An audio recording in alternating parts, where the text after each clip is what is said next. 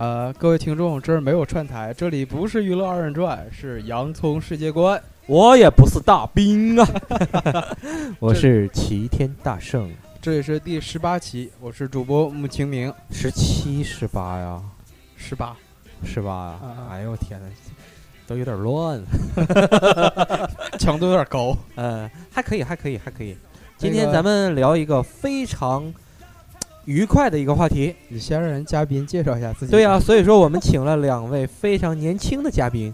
啊啊，你们好，你们好，还记得我吗？我是杨仔，在洋葱世界观曾经有一次跟二位主播合作的机会，是第二期我们录《我爱我家》的时候，但是由于那期那那个下边下下边就别说了。我家，那么有请下一位。大家好，我是大圣的老妹儿，长得有点像贾玲，岁数比八蒜老妹儿还大点儿的八蒜大姐。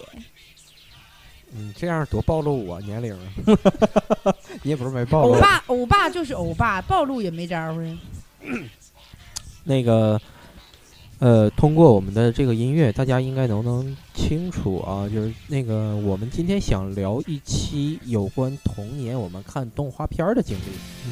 嗯，呃，刚才已经陆续的播了两部动画片了的主题曲了啊，嗯那个，然后现在又是一部非常值得我们怀念的这个动画片，还记得吗？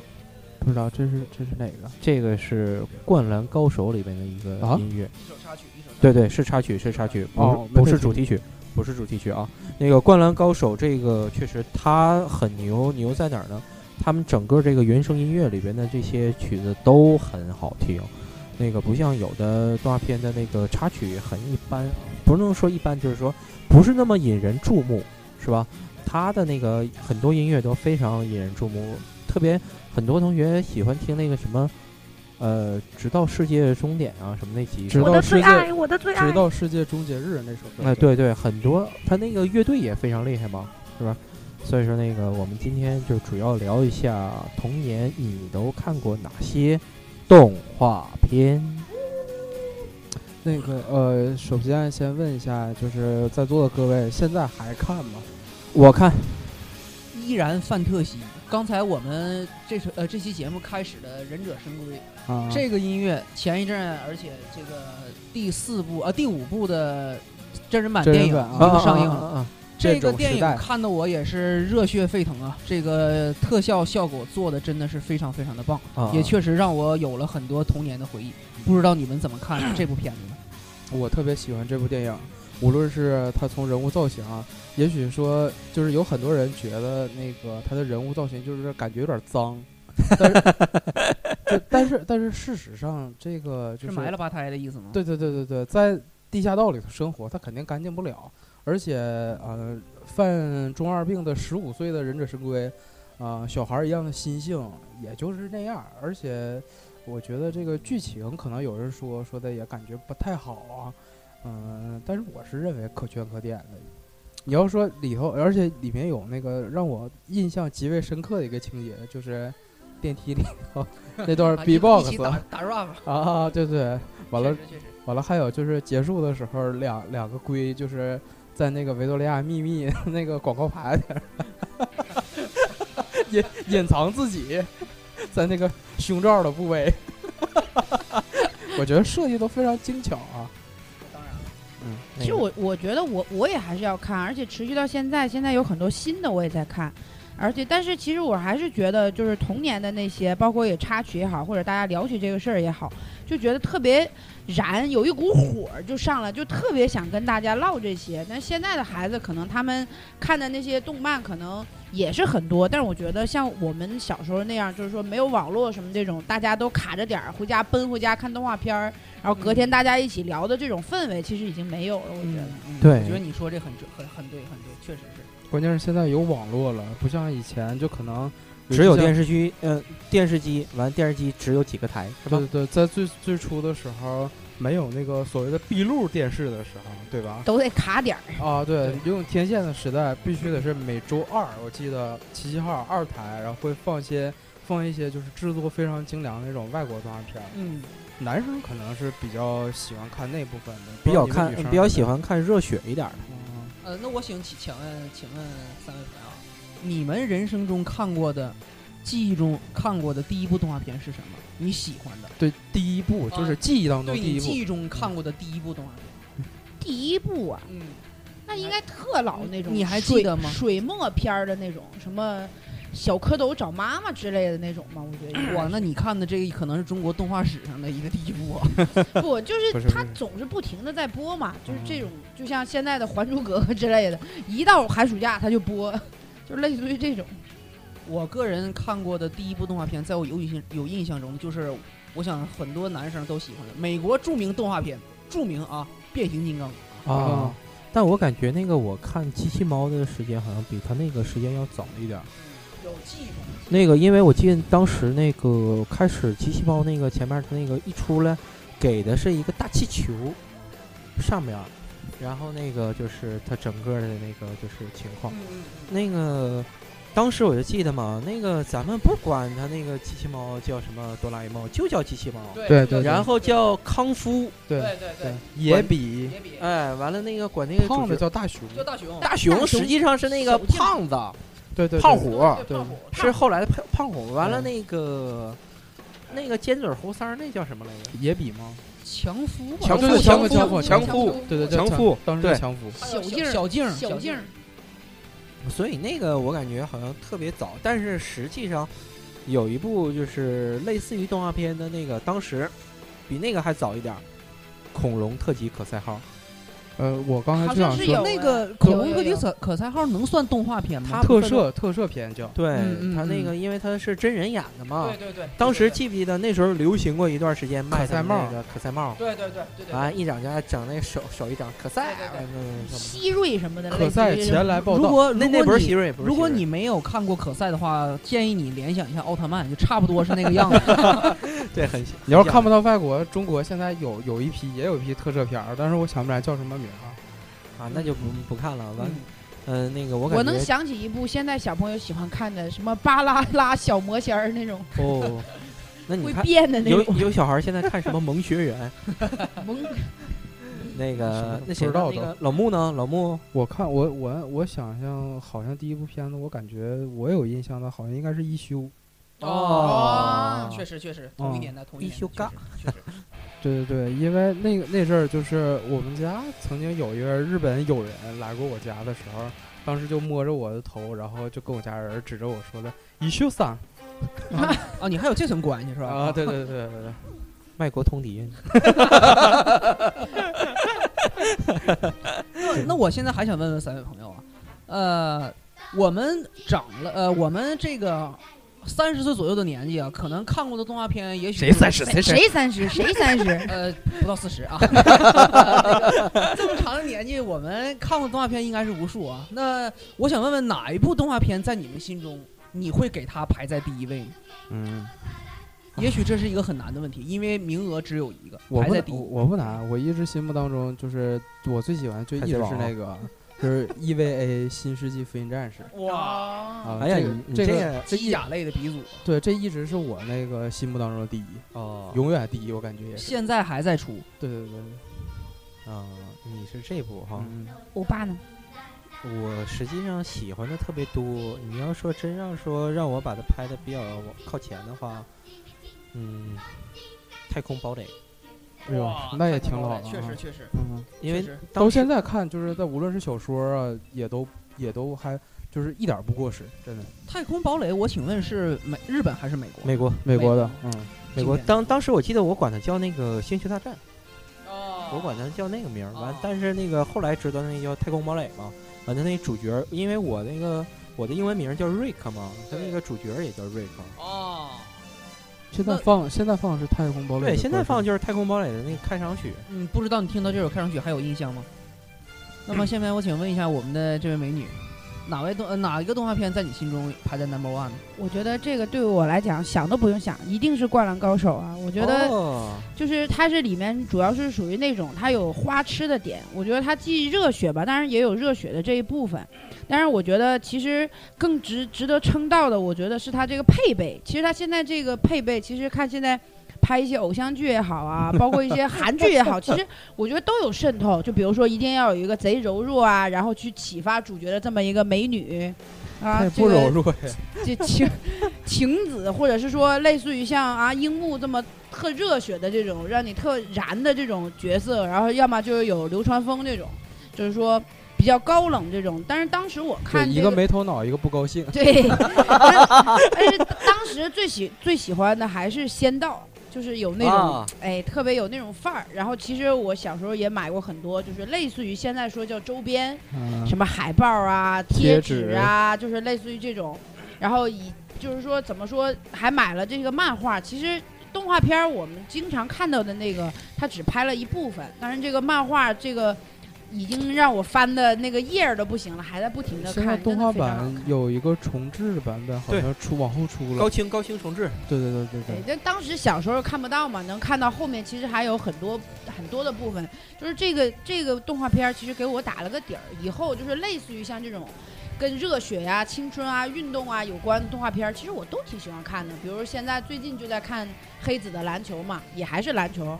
以前还看这个足球小子啊，或者是棒球英豪，嗯啊，棒球英豪也很不错的啊，就是一系列的这种跟运动有关的，我还是都比较喜欢的。当然也得说我这人是女汉子类型的，但是没把什么花仙子啊、美少女战士排第一。刚才我一直都想说，就是现在没对象，是不是因为看这些动画片看多了，我觉得也是有可能 小心你说完这句话得罪一批人啊，打点儿打歪得罪一代人啊。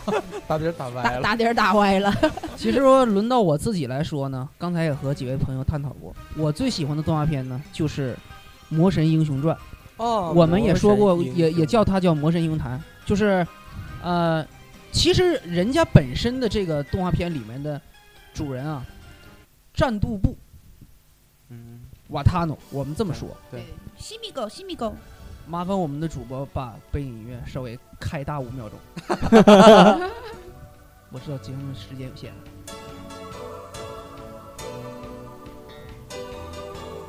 这个音乐我们之前吧，我是将很多的动画片的音乐下下来之后，完了我提这供阵这阵已经骑龙飞了。嗯提供了一下素材，我说哎，咱们说说这个吧。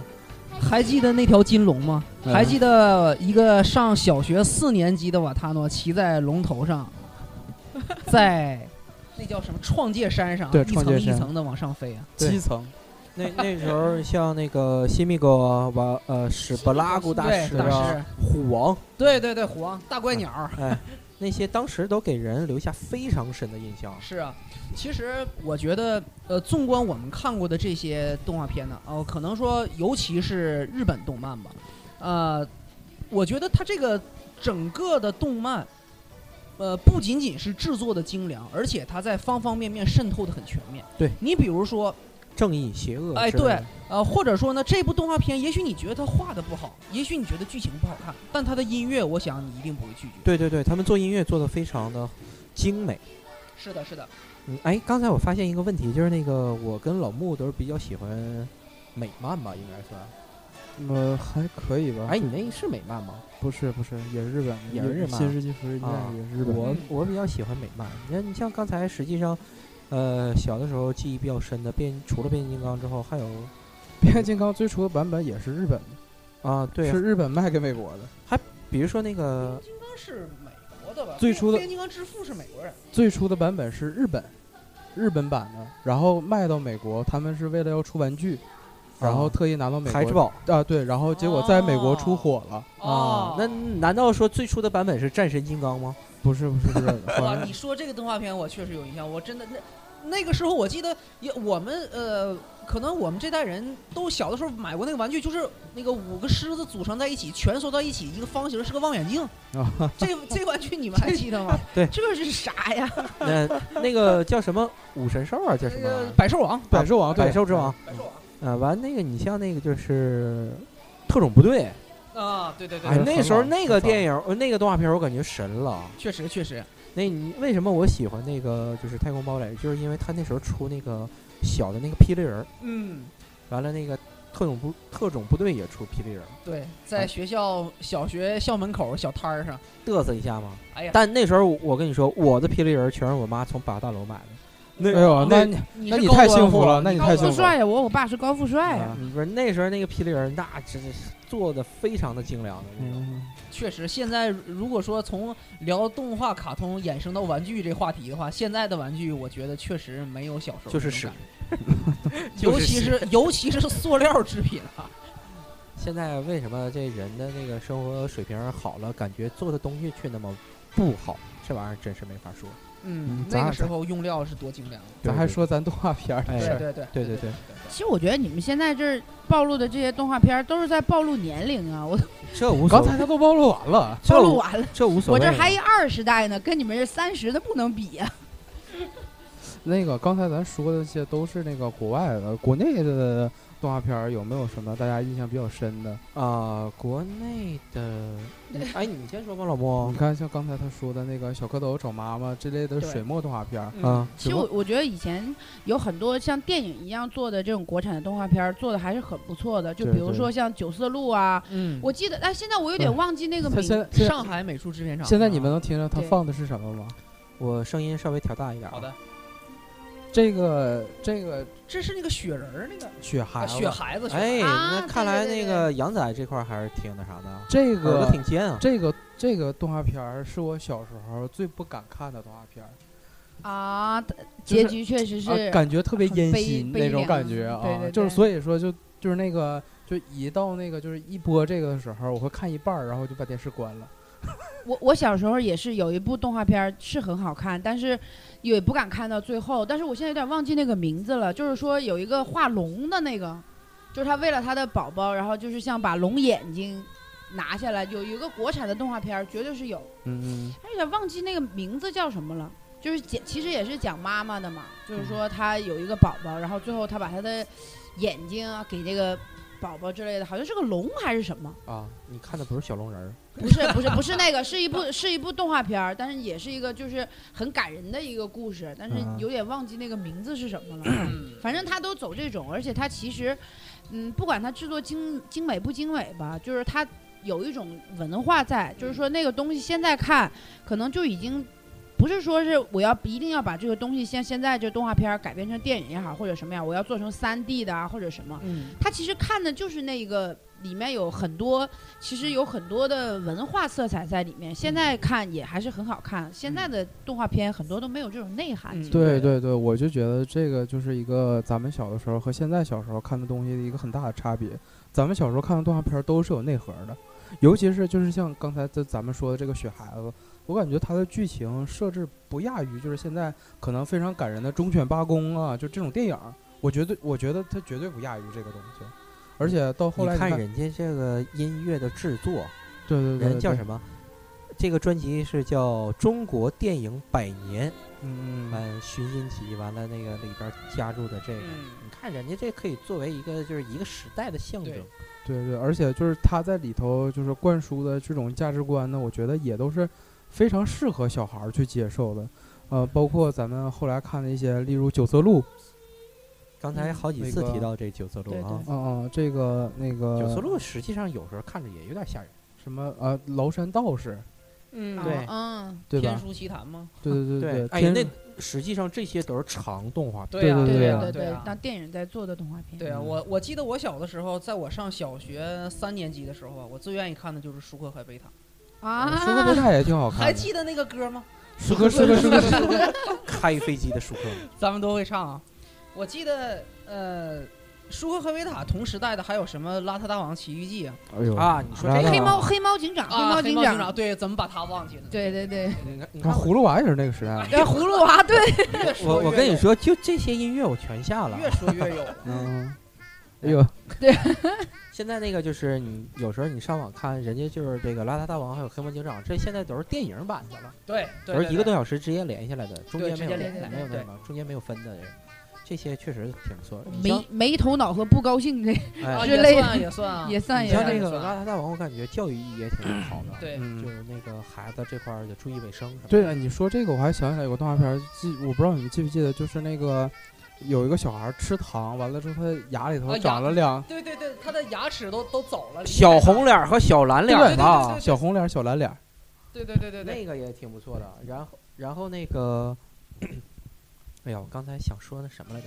哎，那时候咱们上小学的时候，我跟嗯杨仔小学一个学校的嘛，那时候经常那个学校组织看动画片儿，啊，对去几楼来的我忘了。完，他们那个拿电视放，我记得那时候还放过，就那个那叫什么猎人呢？就是有狼，像剪纸动画片儿那种的那个，有狼哦有猎人，就那猎人不敢开枪，完了那个他好像他他他爷爷还他爸爸给他留一把猎枪，完了那个还挺那个实际上有的时候看着还挺吓人的。哦，完了那个还有那个就是比如说什么小鲤鱼跃龙门，对啊对对对对，啊很多动画片儿那时候实际上都咱们嗯，小时候的，实际上我感觉小时候的那个动画片非常丰富，是的，是的，不像现在是吧？对对对，这是什么那个熊出没啊，嗨，雪村吗？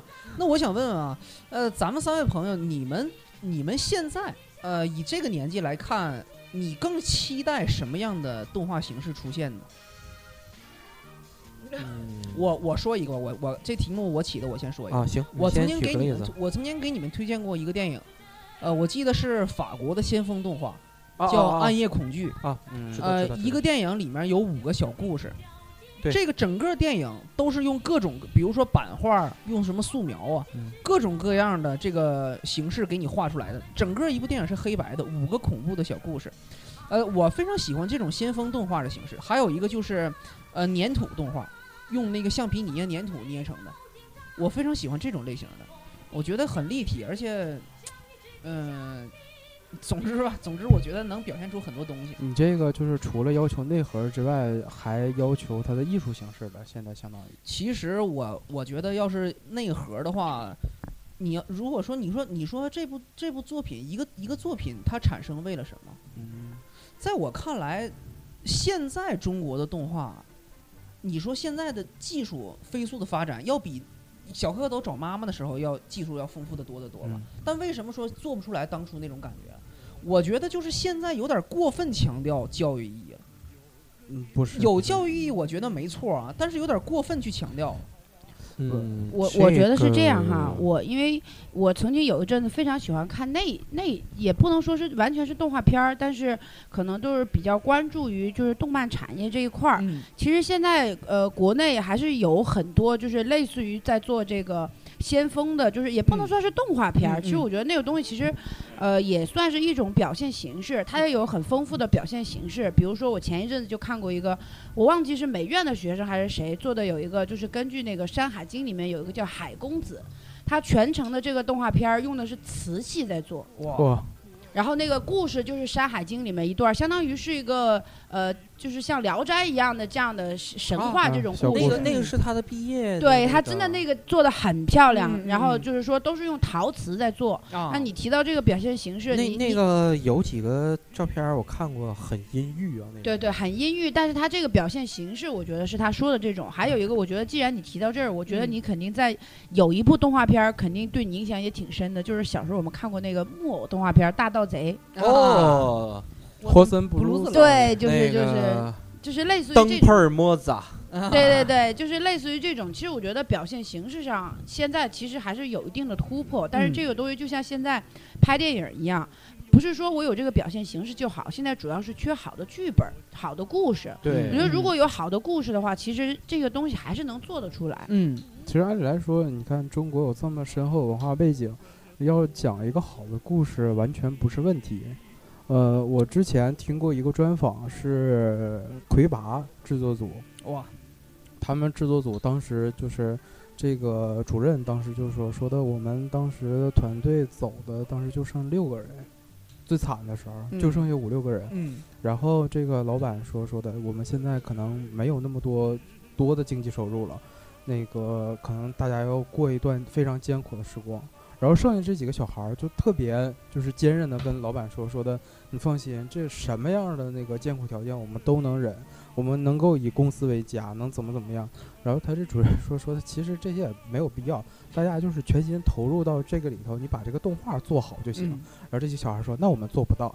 ”他这个里头其实不光是那个，呃，有那个涉涉及到就是故事这方面的事儿，它还有很多就是经济方面的问题，因为它毕竟已经已经是一个商业化的产业了，对对对对它它必须要吃饭，它就是这个东西画完了，即使画完了，它要是就是送不出去的话也是没有用，对吧？哎，这歌是什么里的？小黄莺。哎呦，啊。我记得我记得有一群鸟围一圈跳舞，对对对对对对对，谁跳的好？对对对对对，那个谁唱歌完怎么怎么样的？嗯，哎呀，这都是童年的记忆吗？嗯，我我童年里没这个，我不知道。啊，你童年里有什么？我我童年里其实说一说女孩子感兴趣，就是类似于像什么，其实最经典的还是那一部现在都在翻拍的那个《美少女战士对》。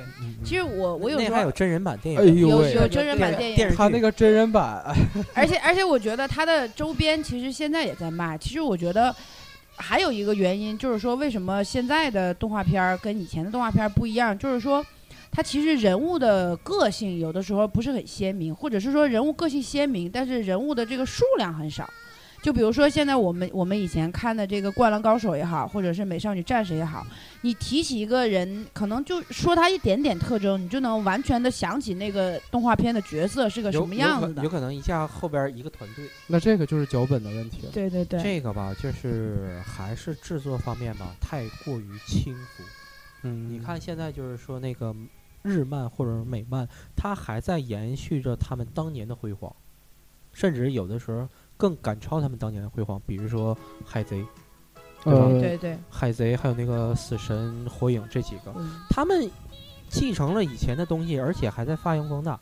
那为什么我们中国这块儿就不但没有继承下来，而且感觉好像越来越糟烂？我我觉得我觉得提到中国近代现现在的动画片，我我能想到就两部，一个什么什么喜羊羊、灰太狼，还有一个就什么蓝猫，我就能想到这俩。还有个《熊出没》，这都、啊这都是非常烂的。在我看来，我好像只能想起这些，没有什么再值得我能想的。就是说，如果说你让我的孩子去干这些，我是不会让他们看这些的。那你我是不会让那你那他们看这个。你要是给你孩子看的话，你会让他看什么呢？先看一下那个中国古，那个就是那些水墨动画片儿是吧？对，先看那些水墨动画片儿，或者说以前的七八十年代的那时候制作的，或者说九十年代制作的动画片儿，先给他们看看这个，然后直接跨段儿，跨到日漫或者美漫里。嗯，美美漫，我觉得它的特点就是，呃，一直是对立的双方在贯穿整个。也得宣扬一下正义。对呀、宣对呀、宣扬对的。它这这这一点，我觉得美漫是给我们做出榜对，你要跟敢于跟邪恶去做斗争。对，就正邪对立的这个这个确实。那个我感觉就像现在什么《熊出没》呀，什么那个《喜羊羊灰太狼》，这个我就绝对不会让他们去看了，不让孩子去看这个。其实我觉得现在这个东西已经不是说人为可以控制的，因为现在打开电视都是这些。其实我觉得吧，我想说一个，这个你为啥偏要让他看电视啊？对他连呃电视都不买也，是。其实我想说个什谁？告诉你不买？我我家我卧室里边有电视啊。等到你孩子来就搬我家去。你知不知道那个我都设计了，我家里边到那个以后要一二三四五五个电视要，一个屋一个，完外那个厨房、房厅外加洗手间。嗨，其其实我觉得是这样哈，我想说一个，也不能说是亲身经历或者怎么样，就是说，其实我我一直是在成都嘛，成都其实它算是一个动漫产业发展比较靠前的城市。哦，因为每一年在成都，它都有这个动漫展，当然我也去参加过，但是那个规模也还是不小，然后也能看见很多比较新的东西。然后我说一个经历是什么呢？其实我有个姐姐，她原来是在北京，她学的专业就是动漫。嗯，她其实刚开始，刚开始在上学的时候呢，他其实，因为他之所以学这个呢，首先第一点，虽然他是学美术的，但是他个人也是像我们一样，可能就是说小的时候看过很多这些。呃，动画片儿，然后对他也有很大的启发。他也希望自己能够，就是说在这条路上走得远一点儿。但是等到他找工作的时候，他就慢慢在发现，其实现在中国的动漫产业很多这样人说，它其实不是没有好东西可做，但是那个好东西在短期之内没法给他带来一定的经济收益。对，他可能他要维持下去这个东西，他就要画一些其他的。像我姐姐当时接的一些活儿，就是说，他可能有一些他接了脚本之后，他会给你设计一个场景，可能这个人从左边走到右边。然后他就给你一个这个两头，然后他的工作就是不停的在重复的画中间的这个过程，就是这个人怎么从这个左边走到这个右边。但是他每天完成这种东西，而且就是说也呃无内容，然后就是机械性的这种劳动。当然他自己他又觉得在这方面可能他得不到一个很大的延伸，可能也接触不到说自己希望接触的那一部分。但是，而且这个产业其实说实在的，现在是飞速发展，但是还是说相对来讲，这个速度真的跟质量其实是比不上的。所以说，他后期慢慢的他就从做动漫转去做广告或者做其他别的东西了。那个这块儿吧，实际上大家应该能知道一个背景，就是当年的这些咱们愿意看的国产动画片，都是什么在出？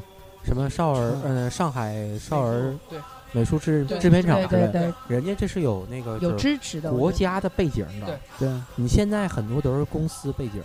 对，实际上咱不是说的那个现中国现在做不出来这么好的动画片，而是很多动画片做出来之后，它不允许你在电视上播，嗯，或者说他感觉你这个是三俗，会把孩子带坏。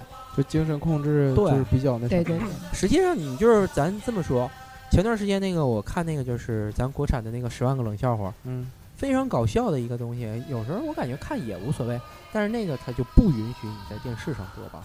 对，好像是。实际，上，你像那个我有的时候微博里边关注了很多的那个就是漫画漫画家，现在的年轻的，咱不能说他漫画家，就是画漫画非常有名的有有一些人，我现在经常关注，他们都自己去画那些就是很好的漫画，那些漫画我看了都非常好，也能做成，也有的做成动画片了。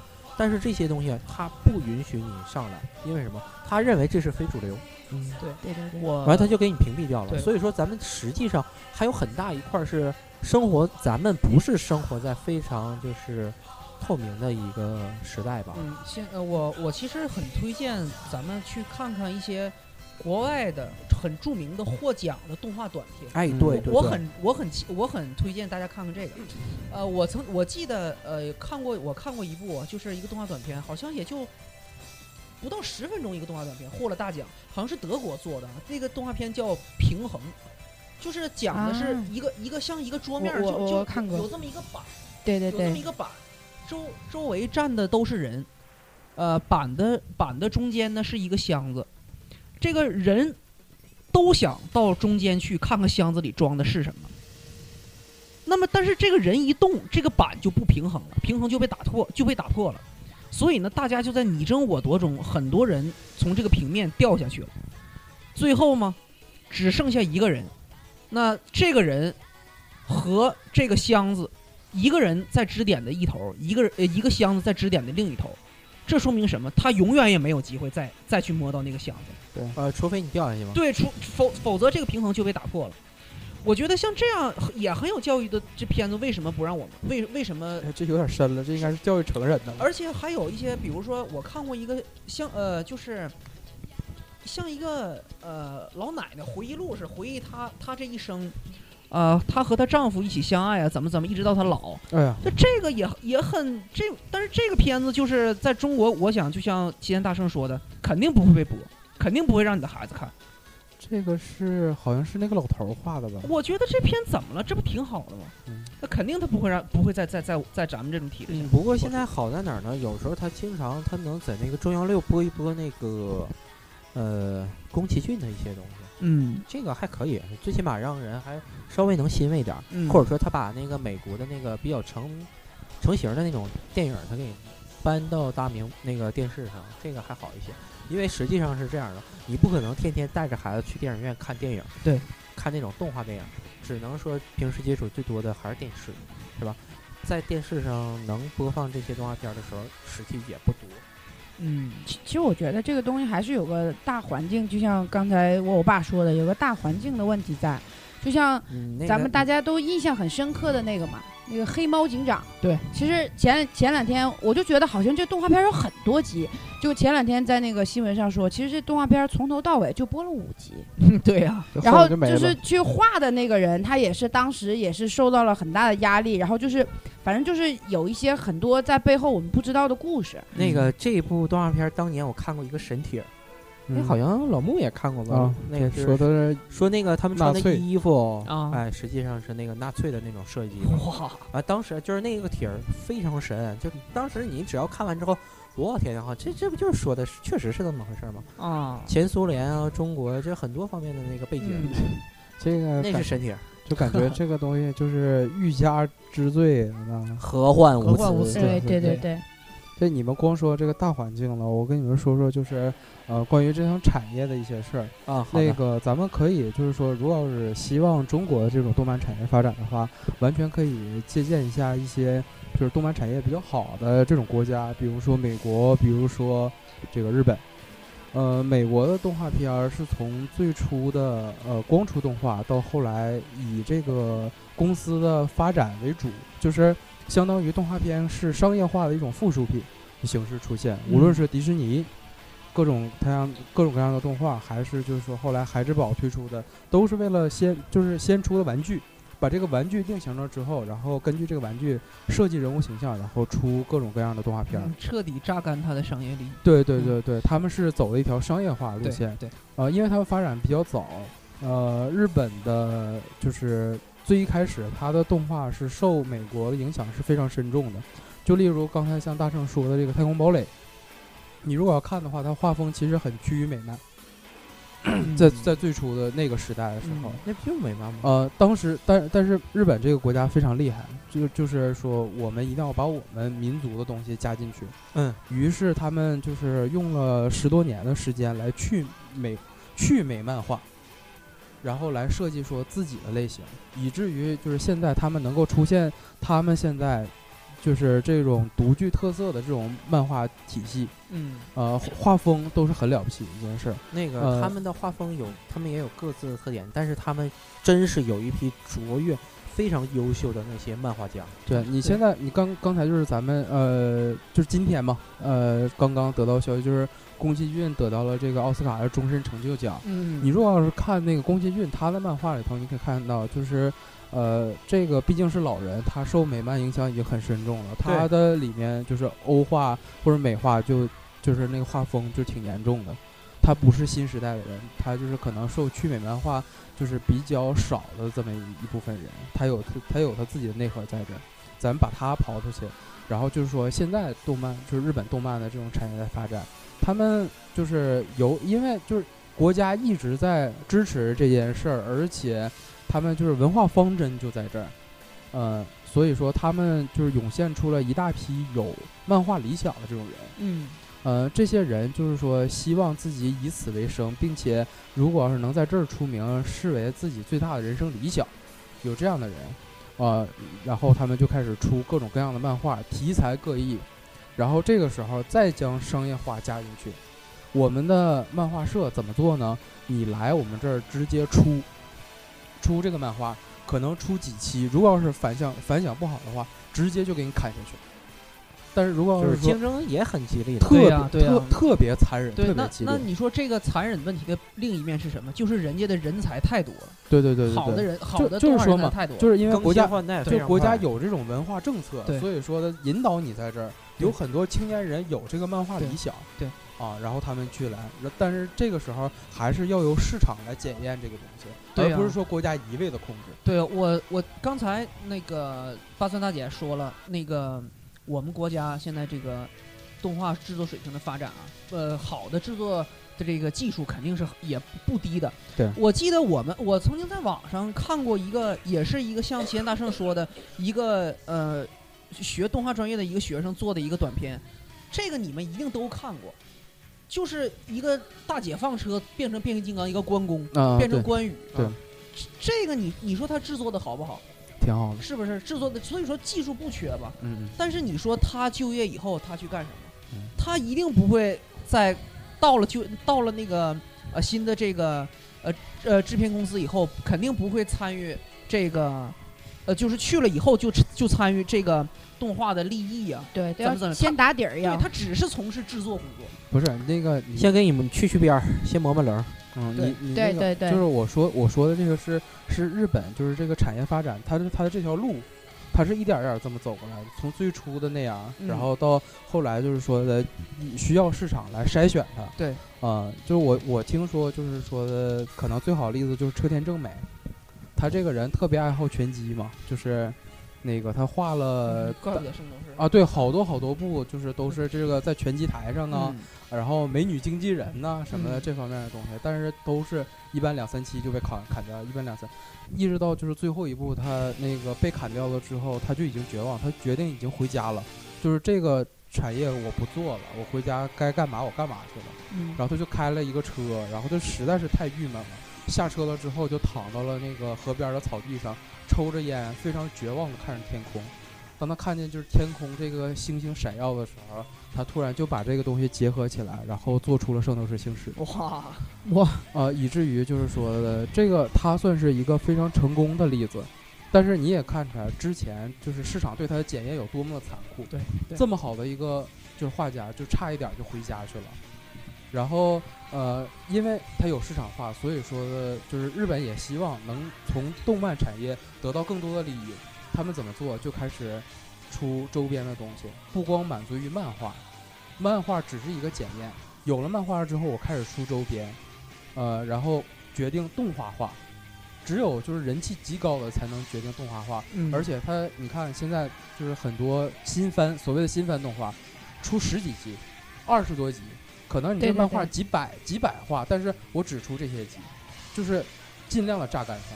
对，决定动画化之后怎么办？开始那个制作它的音乐，聘请最专业的音乐人来做这个东西。也从这点能看出来什么？日本拿此作为它的支柱产业之一。其实我觉得这个东西还有一个观念在里面。其实有个最主要的是什么？是他们其实包括日本也好，美国也好，他们其实是意识到一件事儿，就是说，其实动画片儿这个事儿，并不全都是拍给小朋友看的。对对对对而而现在国内我觉得就很缺少，说是大人想看动画片儿，但是看什么呀我？觉得你说的特别，我记得就是说，咱们这就包一代长起括现在来就好了。就包括现在，有的时候我只要一看上动漫或者看会儿漫画，我爸就说：“哎，小孩儿的东西还看啊？”对对对对 就是这种就这个很不屑的那种。你一说去电影院看个什么什么什么《银河护卫队》也好，或者是《忍者神龟》也好，他们都觉得那不都应该是小孩儿看的吗？你跟着去看什么？哇其实你看这种东西，当当你当小你提出小孩儿都去看那个《奔跑吧兄弟》了，嗯 当你提到这个问题的时候，我们演播室马上气氛就热烈。就是我是主要觉得，因为这是产生共鸣了。对对，因为我现在。包括我们现在在座的所有人，其实，在我们现在这个年纪，也都还是喜欢看这些动画啊、漫画什么这些。其实只是一种形式。对，我们在里面，其实可能小的时候大家矫情一点，说什么我们那里有我们的青春啊或者什么，但是其实越来越长大，大家世界观啊、价值观呢、都慢慢的在定型。可是为什么在这个过程中，其实我们还是喜喜欢去看一些动画片儿啊，嗯或者喜欢看一些漫画，是因为他们带给我们的东西，实际上很多就是。呃，电视啊，像这种快媒，就是很快的快消的这种娱乐方式是，他们是没办法带给我们的。就好像我们小时候看那个动画片儿，可能看的是热血，慢慢再长大，可能我回头再去看动画片儿，可能我们对这个一部动画片儿的这个嗯不是，是对他这个感情不一样了，对你关注的点就不一样了。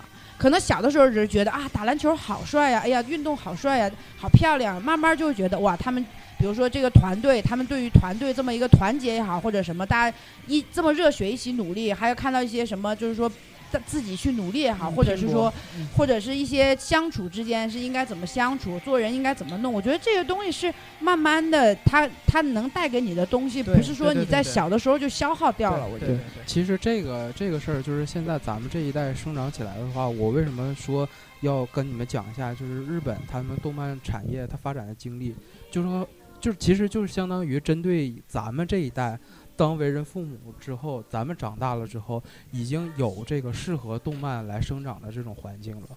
像就是刚才咱们所说的，日本为什么会出现很多成人向的漫画，就是因为他们就是说白了还是市场决定了。日本的市场觉得就是咱们哎做这个动漫的话有市场，能能够赚钱，以至于后来它变成这个支柱产业，这就是相当于他们文化政策，然后没想到而引发出来了有经济利益在里面。有了经济利益之后，返回来再到文化这方面，它形成了一种良性的循环。其实现在咱们中国走的也是这条路，最好的代表，我认为就是魁拔。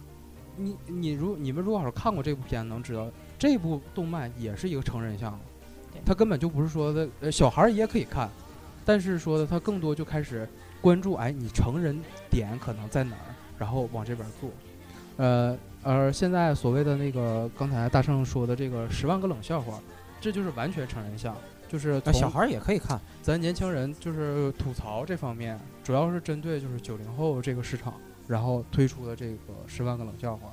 那但是个零零后也无无所谓。啊，但是我还是想就是强调一下，我我希望就是说咱们也能走一条像日本那样的路，它有一个文化内核在里面，一定要有内核，如果没有的话，那什么就就没有意义了，对吧？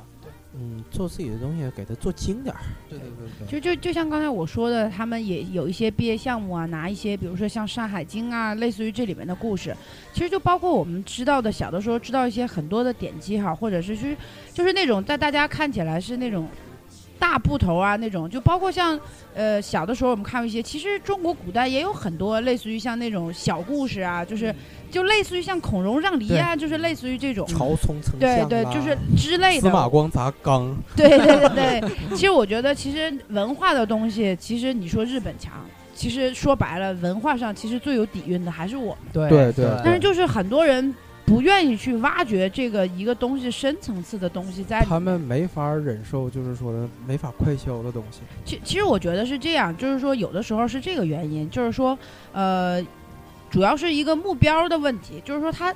比如说我定这个东西，他总是说我想全面都兼顾，但实际上这个是兼顾不到的。就比如说像日本动漫也好，你说有做的像非常成人向的，就是画风啊什么都不一样，但是你说他有我就是奔着奔着萌去的，像那些起司猫啊或者什么的，嗯。就做成表情包的那些东西，嗯。就是看着很可爱。就是说，你要是抓住了一个方向，比如说我这个东西，我就想要个可爱型的，我不想让它表达什么那么深刻的那么些内涵，那我就做的温馨可爱。对，要我说这个东西走我温馨路线，对，要么说这个东西我就想挖掘它一个深度，那你就不要说什么三五岁的小孩也能看懂，你就走一个就高大上的这么一个路线。嗯他又想走高大上的路线，又想说，哎呀，我为了有市场，我要兼顾到其他，嗯就往往就是顾此失彼，什么都没得到。我觉得对对对对，这也跟咱们这两年儿这些年的那个国民比较浮躁也有关。对对对对，就还是那句话，文化没到那儿。对，但是 现在咱们也有这些有漫画理想的。我记得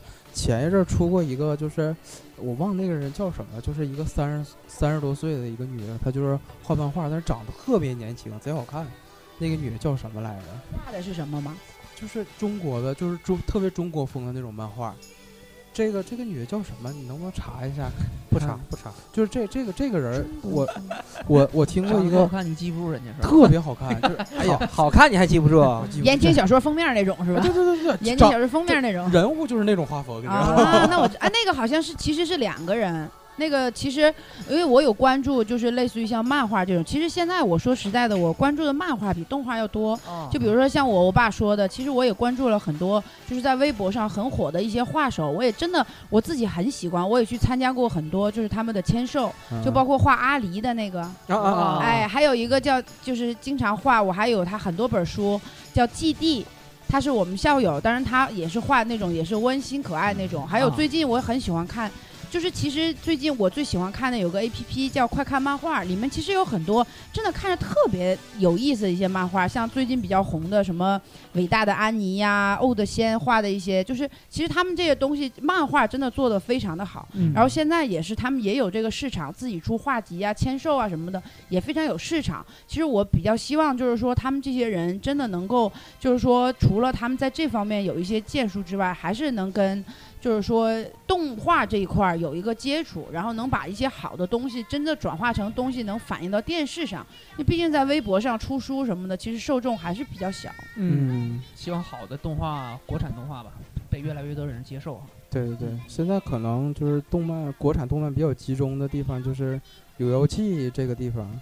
嗯嗯，大家有时间去支持一下吧。对对对嗯，对，对，行，我觉得就是咱们这是从小时候回忆到刨到根儿上了，已经。好像有点聊太深了。啊本来不是追忆似水年华的吗？看来我们今天这部动画很高大上。对对对 实际，上那个我这里边还存了很多的那个也咱们小时候看的动画片，比如说那个蓝精灵的歌啊，啊刚才我放的是太阳之子吗，对对啊，太阳之子也很啊好看蓝精灵，海尔兄弟最近都被玩坏了。这是出周 出周边出的最贵的动漫了。对对长对对。一个模样啊。其实嗯其实我觉得央视在有一些就是动画上，其实走的挺靠前的。我记得以前我看过那个《摩登原始人》，哎，它是在电影频道播的。那个是美国的动画片，对对对弗雷德弗雷史东对对对对，就是其实还是有很多，就是他们也在尝试这些东西什。么对正义战士？哇，啊，那个也是美国美国的美国的都是在中央六，中央六，对。包括什么那个当年在中央一的火星鼠、嗯，地球超人、啊对对对对对。这些都是非常棒的。对。后来后来就是小神龙俱乐部啊嗯，什么熊猫俱乐熊猫部、啊，对。小神龙俱乐部，这都很不错的。后来东西做的越来越糟烂了。嗯，真是就是希望现在，呃，多给这些孩子多看点好动漫吧。嗯，嗯嗯，行了，我觉得就是这期聊的也已经够深了。对，你们还有什么想？有点儿太深了。啊。那咱就以这首歌结尾吧，这首歌实在太热闹了妖妮大姐，啊！来自时光机器，这个我估计那个大圣喜欢御姐也是从这儿开始什么那个 好像丁儿挺喜欢他，那个就是喜欢这个妖妮大姐。我比较喜欢那个《忍者神龟》里边那个女记者啊，嗨呃，April。啊，April 四月，嗯，好了，请大家欣赏这这首歌吧。嗯，好这就到这儿拜，拜。拜拜